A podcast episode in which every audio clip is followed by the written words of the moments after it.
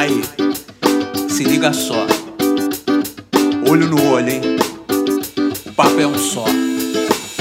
Papo reto! Agora vou te mandar uma letra, vê se fica esperto. Eu não quero saber de mimimi, blá blá blá, que depois não sei o que. Eu quero ver olho no olho, fala aí direto. Papo reto! Caminhando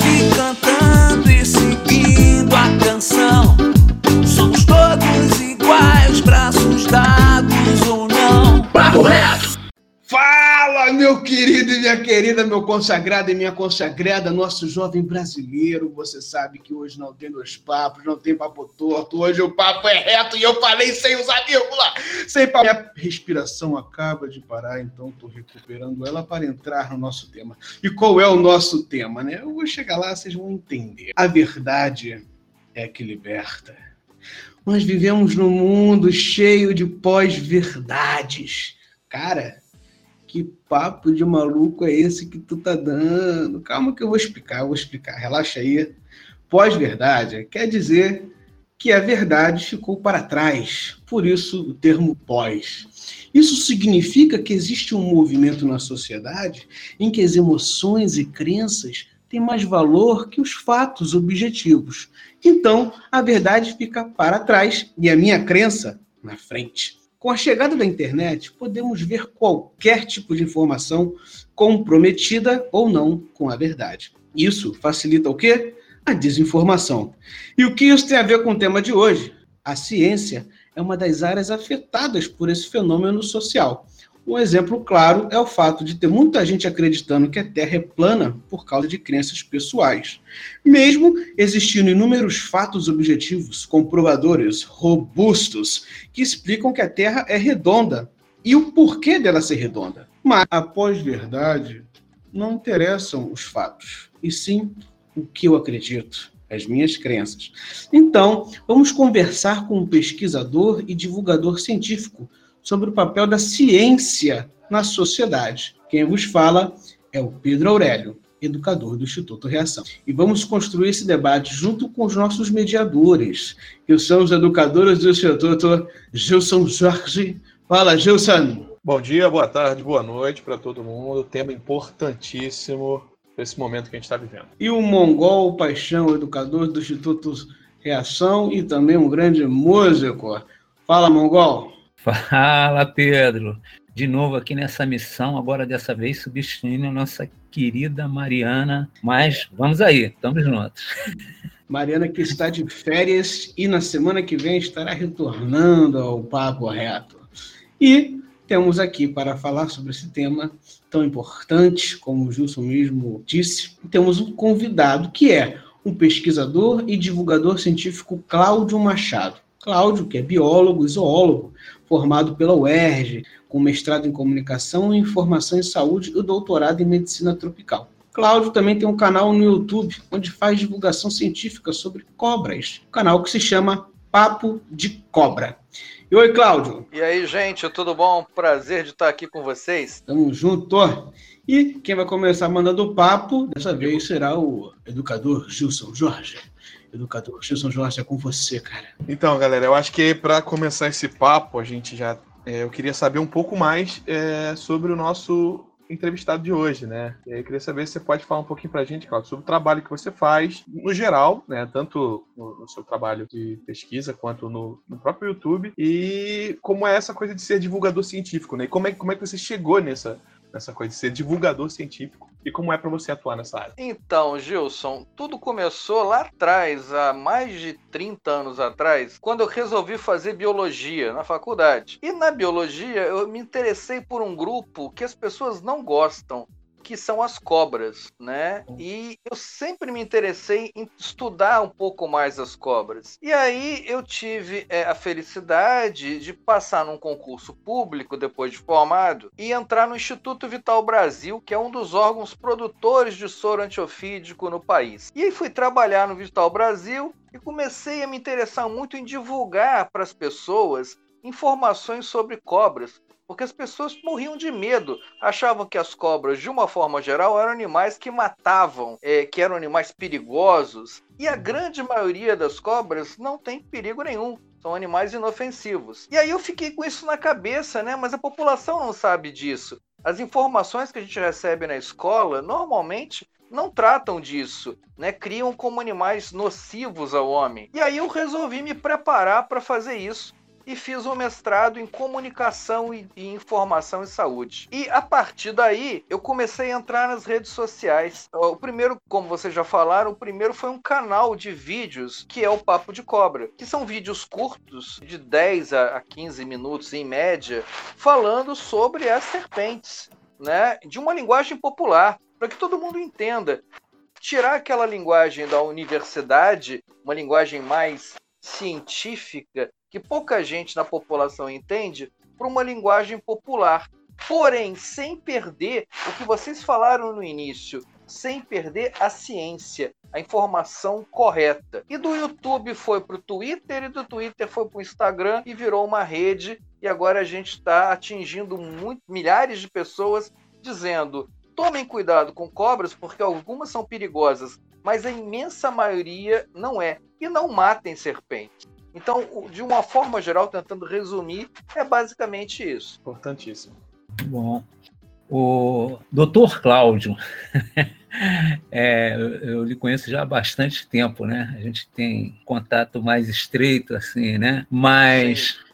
eu sempre achei o seu trabalho muito artístico também, entendeu? Porque eu queria que você, inclusive, falasse um pouquinho da importância do papel do pesquisador, tá? Em revelar esses os desafios do ambiente, porque a gente, cada um dá uma, um pitaco, né? Acha, eu acho que é isso, eu acho que é aquilo, entendeu? Mas a verdade é que tem que ser cada um na sua área. E você tem um papel muito importante nesse aspecto, né? Então eu queria que você esclarecesse para o pessoal, assim, a importância de, de se fazer pesquisa no país. Sim, é, o conhecimento é uma coisa que cada vez mais está disponível para gente. Né? A internet possibilitou isso. Está bem democratizado. Mas que tipo de conhecimento é esse? Tem o conhecimento que eu aprendi com meu avô, é, que eu aprendi na minha família, que eu aprendi na escola, e que nem sempre esse conhecimento é o conhecimento científico. Então a gente usa, a gente que trabalha com ciência, a gente usa o que a gente chama de método científico. O que, que é isso? É ter a resposta certa a verdade absoluta? Não, exatamente o inverso é sempre duvidar, é fazer perguntas para conseguir respostas que são o que eu tenho na verdade no momento. Mas eu sempre tenho que pesquisar mais porque o mundo está em evolução. Se você imaginar Há 100 anos atrás, a gente não tinha equipamentos que a gente tem hoje. Então, eu não conseguia ver há 100 anos atrás uma célula do jeito que eu vejo hoje. Então, o que eu sabia há 100 anos atrás, com as condições que eu tinha, era uma coisa. O que eu tenho hoje é outra coisa. E o que, que eu vou ter no futuro? Né? Como é que vão estar os equipamentos eletrônicos daqui a. Não precisa nem botar tanto tempo assim, daqui a 10 anos. Então a ciência, na verdade, o que ela mostra pra gente é o que eu sei hoje com as condições que eu tenho hoje. E toda vez que eu, que eu respondo uma pergunta, aparecem, na verdade, muitas outras perguntas.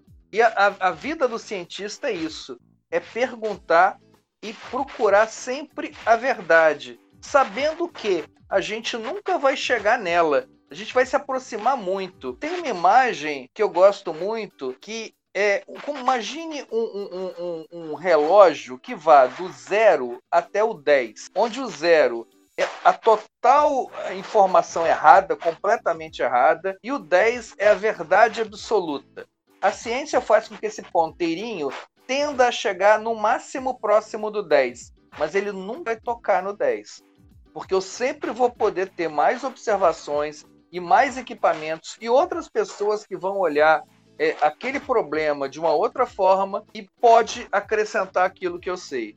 Então, ciência, basicamente, é um trabalho coletivo. A gente está montando uma parede. A minha forma de ajudar a ciência no mundo e ajudar as pessoas é botar um tijolinho naquela parede, sabendo que depois de mim outras pessoas vão botar muitos outros tijolinhos até que a parede chegue num, numa altura que a gente possa dizer, bem, seja uma parede ainda é, mais consolidada, embora ela nunca tenha fim. Porra, Cláudio, é, Eu tenho agora uma pergunta que eu queria até é, ampliar ela um pouquinho, que ela vai falar justamente sobre o que o Pedro falou lá no começo, né? Que é essa coisa da e o que você estava falando sobre a gente, sobre o método científico, para que a gente vai chegar mais próximo da verdade cada vez.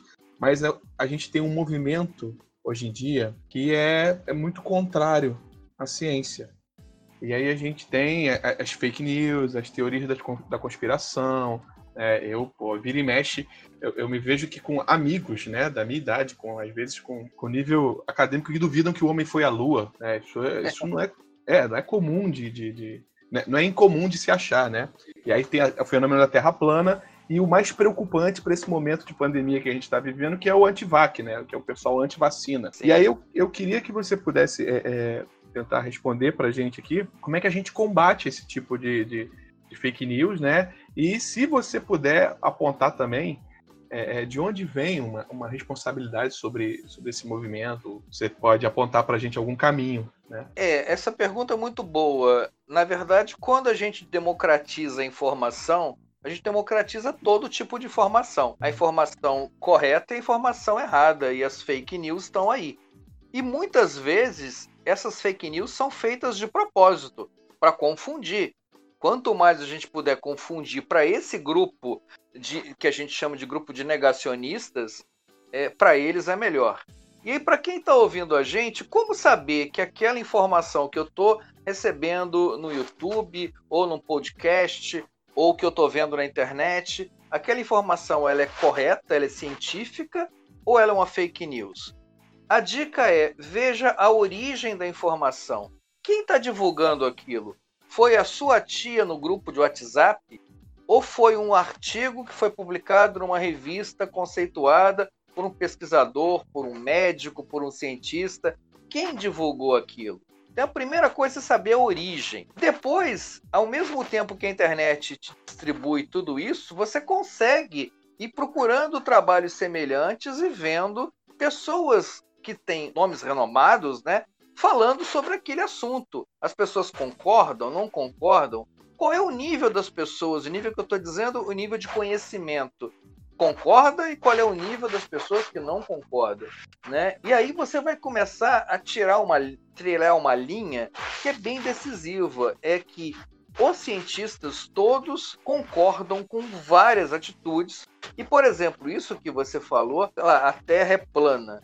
Isso já caiu há dois séculos atrás. Não faz sentido nenhum a gente voltar a alguma coisa que é extremamente claro. E como você bem disse também, a maior preocupação agora é o pessoal anti-vac, né? As vacinas são fundamentais para gente. E aí vem a história, ah, mas a vacina causa autismo, uma relação que é totalmente absurda. Uhum. É, como fazer isso? Procure, leia e a qualidade do material que você vai ler e das pessoas que você vai ouvir ou ler é, vão lhe dar o caminho certo para isso, para separar o que é fake news do que realmente é verdadeiro, do que a ciência, até o momento, prova como verdadeiro. É, tem até uma questão interessante que você falou da vacina, né? Uma prova realmente de que a vacina tem um efeito é o número de casos de sarampo. A vacinação atingiu menos pessoas e os casos de sarampo aumentaram recentemente no Brasil. Isso se deve, obviamente, ao fato de ter menos pessoas. Né? Então, por favor, gente, vamos nos informar com muita clareza, né? Com você, Arlindo. O, doutor, eu queria fazer aqui uma pergunta que, ouvindo tudo isso que o senhor falou aí, né? É assim, as ciências humanas, elas, elas se consolidam né, através de um olhar da subjetividade, vamos dizer assim. Na, nas ciências humanas, é, vai depender muito do, da cultura do povo, né, para determinar alguma lei científica vai depender muito do, do, ambiente social que aquela pessoa vive. Nas ciências naturais, que é, que é o seu caso, onde o senhor navega, já não é tanto assim. Então, eu queria saber como é que o senhor vê essa relação entre ciências humanas e ciências naturais e no que uma depende da outra. É, elas estão envolvidas, né? Quando a gente fala em ciência, normalmente a gente pensa em ciências naturais mas ciências humanas não podem ser esquecidas. Por quê? Porque quem faz ciência natural é o ser humano. Então, tem um viés aí que a gente tem que considerar. E eu queria lembrar, aproveitando que você falou isso, Mongol, que a gente trabalha em cima de fatos. Então, os fatos são mais fortes que qualquer opinião. Então, não basta eu aqui chegar e falar alguma coisa se eu não apresento fatos. Independente se eu seja um pesquisador, uma pessoa do povo, o presidente da República, o ministro da Saúde. O fato de eu ter um cargo ou uma estrutura maior ou menor não impõe o meu pensamento para a ciência em relação ao seu. Então eu não posso chegar e falar assim: não, você, como não é cientista, está falando uma coisa errada e eu, como sou cientista, estou falando uma coisa certa. Eu só posso falar isso se eu apresentar fatos. Então não adianta eu chegar e falar: olha, eu sou um, um político e não acredito nisso. Tá, mas me dê fatos. E aí eu não apresento fatos. Então, é, antes de você observar é, apenas quem está falando, é, observe os fatos que a pessoa apresenta. Isso é muito importante. Tá? É, e as ciências humanas, como tudo isso, também está envolvido. Esse viés humano, a gente não tem como fugir dele. É, é, acho que é tão in, in, difícil de dissociar uma coisa da outra. Cláudio, eu queria é, comentar uma coisa é, dentro da, da, sua área né, de expertise. Você trabalha com, com com animais, né, com cobras. E esse, esse fenômeno né, da, da, das fake news, eu, eu, os exemplos que eu dei foi de, de terra plana, de, de, de antivacina. Isso é uma coisa que está muito ligada a gente, né, a nossa subjetividade humana, a nossa saúde. Mas também o, o mundo natural, né, a natureza, tem sofrido muito por causa dessa uh, negação da ciência, né? Que a gente faz. E aí a gente pode citar tanto efeitos grandes como as mudanças climáticas e coisas pequenas, como você mesmo falou do, do, do, medo das cobras que fazem as pessoas matarem cobras. E eu me lembro também de uma histeria coletiva que, que aconteceu lá por 2018, quando teve um surto de febre amarela e as pessoas começaram a matar macacos. Sim. Queria que você comentasse pra gente esse impacto no, no, no ambiente, né, da negação da ciência. Então, eu vou falar o impacto no ambiente, vou falar na nossa saúde também. Se você chegar na rua, qualquer um de vocês, se você chegar nas ruas e perguntarem para as pessoas, as cobras venenosas, elas matam mais as pessoas ou elas salvam mais a vida das pessoas? O que, que vocês acham que as pessoas vão responder? Que matam, né? Que matam, matam que matam, com certeza. É, é, a gente tem, só vamos começar a botar números aqui. Eu falei de fatos, vamos começar a botar números. As cobras venenosas causam em torno de 30 mil acidentes por ano no Brasil. Em torno de menos de 2% dessas pessoas podem ir a óbito. Então, calcula aí 2% de 30 mil, vocês que são excelentes em matemática. É, 300, 600. 600 pessoas. Morrendo por ano no Brasil, ok? Agora vamos ver o outro lado. O veneno das jararacas é, é muito importante para um medicamento que a, uma quantidade enorme de pessoas tem, que é um, um medicamento chamado Captopril. Sabe para que, que ele serve? Para hipertensão, para pressão alta. Você sabe em quantas milhões de pessoas tem pressão alta no Brasil hoje? Nossa. É, milhões, né? Em torno de 70 milhões de pessoas tem pressão alta no Brasil. Se você matar todas as cobras, a gente não tem medicamento para essas pessoas. Então eu posso dizer que se eu, se eu pudesse estalar o dedo e matar todas as cobras hoje no, no Brasil, eu ia estar tá poupando a vida de 600 pessoas no máximo, mas eu estaria matando milhões de pessoas por causa da falta do medicamento está entendendo como é que isso afeta não só a natureza, como afeta a gente? É, a gente tá, não pode pensar muito pequeno. E não é só isso. Venenos de cobra servem também para fazer outras coisas, como por exemplo cola cirúrgica. Pessoas que fazem cirurgia e não podem tomar ponto porque o corte é muito grande ou é um corte interno, tem que fechar aquele corte com cola cirúrgica que é feito com veneno de cascavel. É, fora o soro antiofídico, que é feito com o próprio veneno. Então, se eu mato a cobra, eu não tenho veneno para produzir o remédio contra a cobra. Então, olha que interessante, a cobra, apesar dela causar um acidente em pequena quantidade, mas por um outro lado, além ela ajuda na produção do medicamento contra o próprio acidente e de medicamentos para as várias áreas. E hoje, se eu não me engano, saiu no Globo um estudo que o veneno de cascavel está sendo estudado para o combate do câncer. Olha. É um, bem recente, ainda está no início de estudo. Então imagina se a gente no futuro, os médicos, os cientistas, descobrem que o veneno de cascavel pode curar o câncer de determinado tipo de câncer. Imagina isso. E a gente matando cobra simplesmente porque a gente ouviu dizer é, que cobra é perigoso e qualquer cobra é perigosa, a gente sai matando por aí. Então, às vezes, uma atitude errada nossa pode desencadear um problema muito mais sério. Muito, muito interessante, muito esclarecedor. Olha. E se a gente for falar em termos de natureza, é muito maior, né? Porque lembra, a gente, nós seres humanos, a gente compartilha a natureza é, com outras espécies. Nós não somos donos do planeta. Né? Esse planetinha redondo, de redondo, vou frisar isso que o pessoal esquece, mas esse planetinha redondo azul não é nosso, não. A gente não comprou ele, não. Então, a gente, a gente apenas compartilha com milhões e milhões de espécies. Nós somos apenas uma e a gente acha que é superior a todas porque a gente que fez a classificação. E aí, voltando ao assunto de cobra, eu vejo muita gente falar assim: Olha, aqui na minha casa, invadi... uma cobra invadiu a minha casa. Vamos parar para pensar, gente. A sua casa foi construída onde?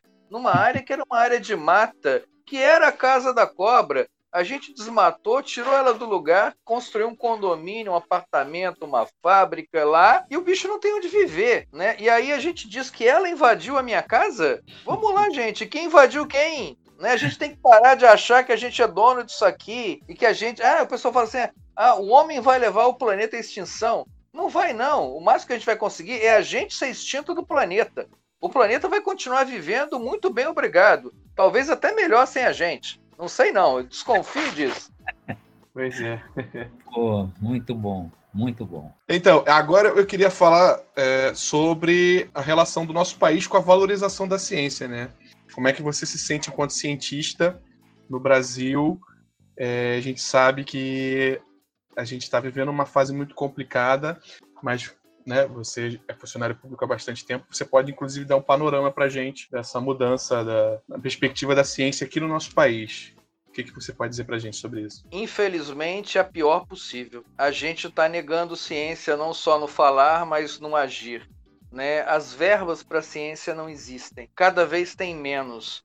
Às vezes a pessoa fala, ah, mas a gente não tem doutores. Como a gente vai ter doutor com uma bolsa? Eu não sei se muita gente sabe, a bolsa de, de um doutorado que exige você ter que fazer uma graduação, que são quatro ou cinco anos, mais um mestrado, que são dois anos, para você chegar num doutorado, que são quatro anos de novo.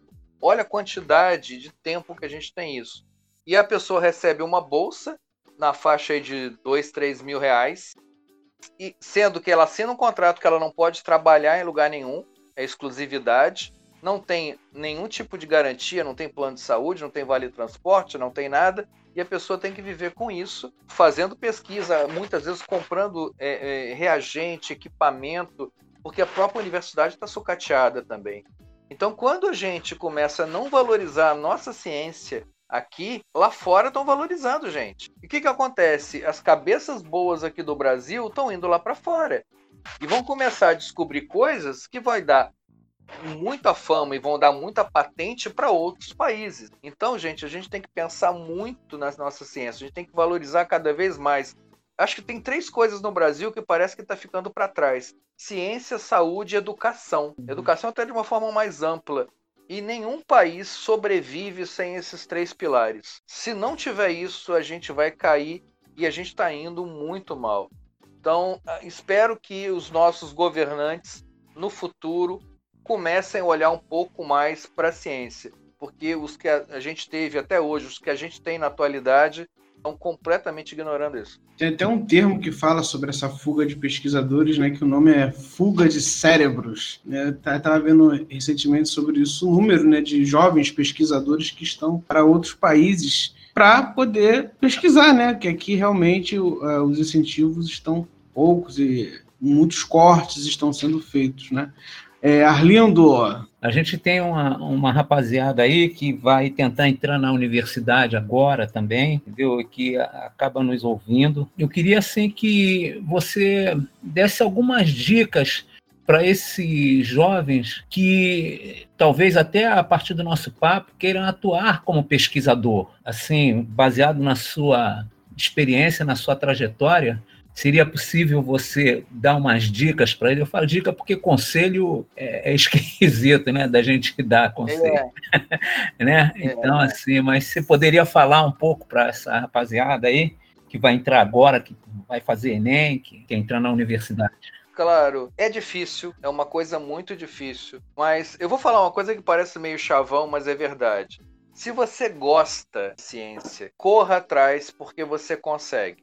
Não vai ser fácil, não vou enganar dizendo que é fácil. Tem muita concorrência, como a gente falou, tem baixos recursos.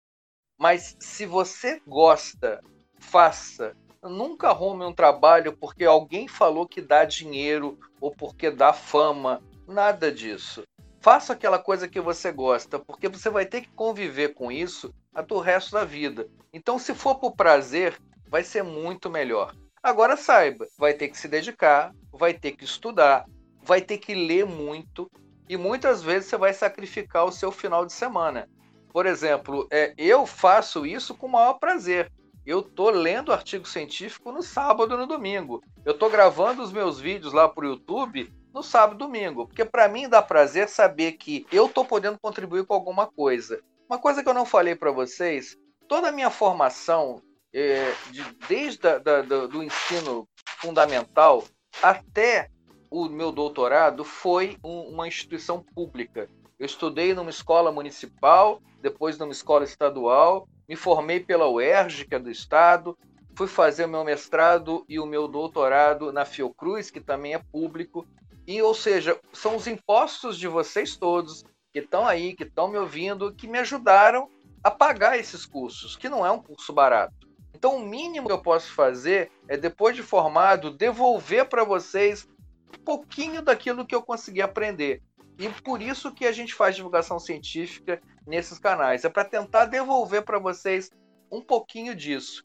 E para tentar incentivar vocês. Porque daqui a pouco eu estou me aposentando e vai ter que ter outra gente que vai seguir.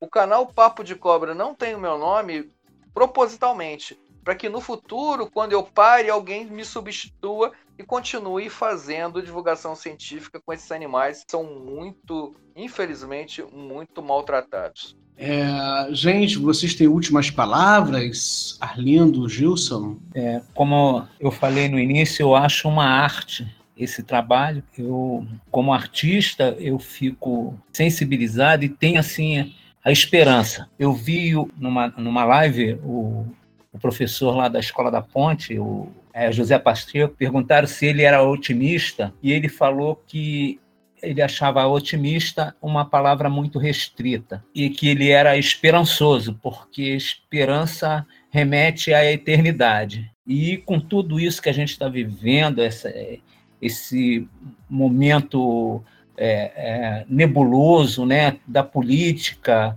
né, da saúde, tudo isso que a gente está vivendo, eu ouvindo o doutor Cláudio, eu me sinto esperançoso e espero que a garotada também se sinta assim, porque a gente está fazendo a nossa parte, mas infelizmente a gente ainda não conseguiu mudar esse país para melhor.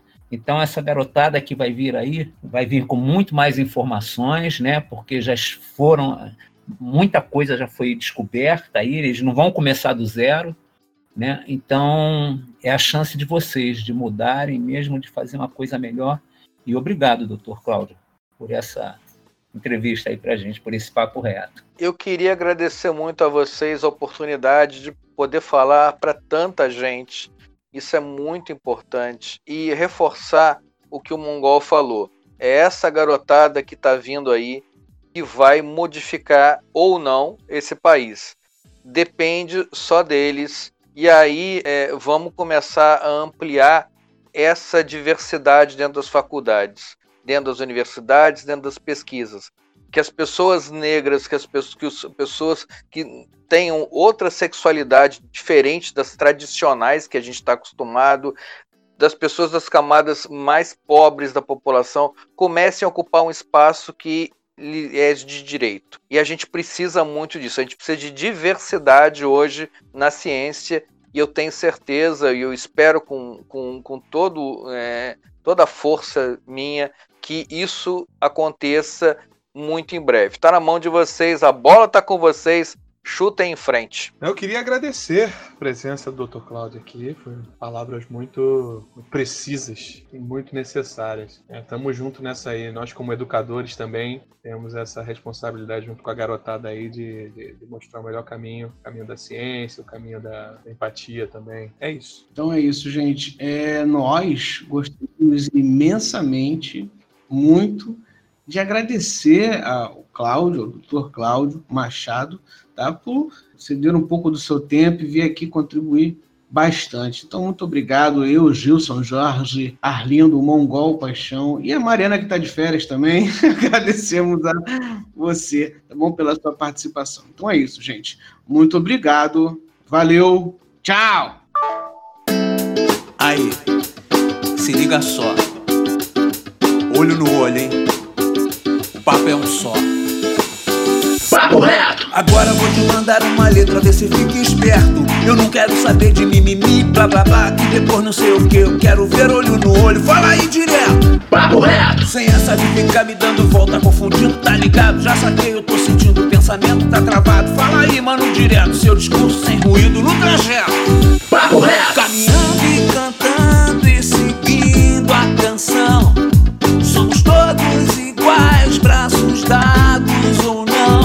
Well,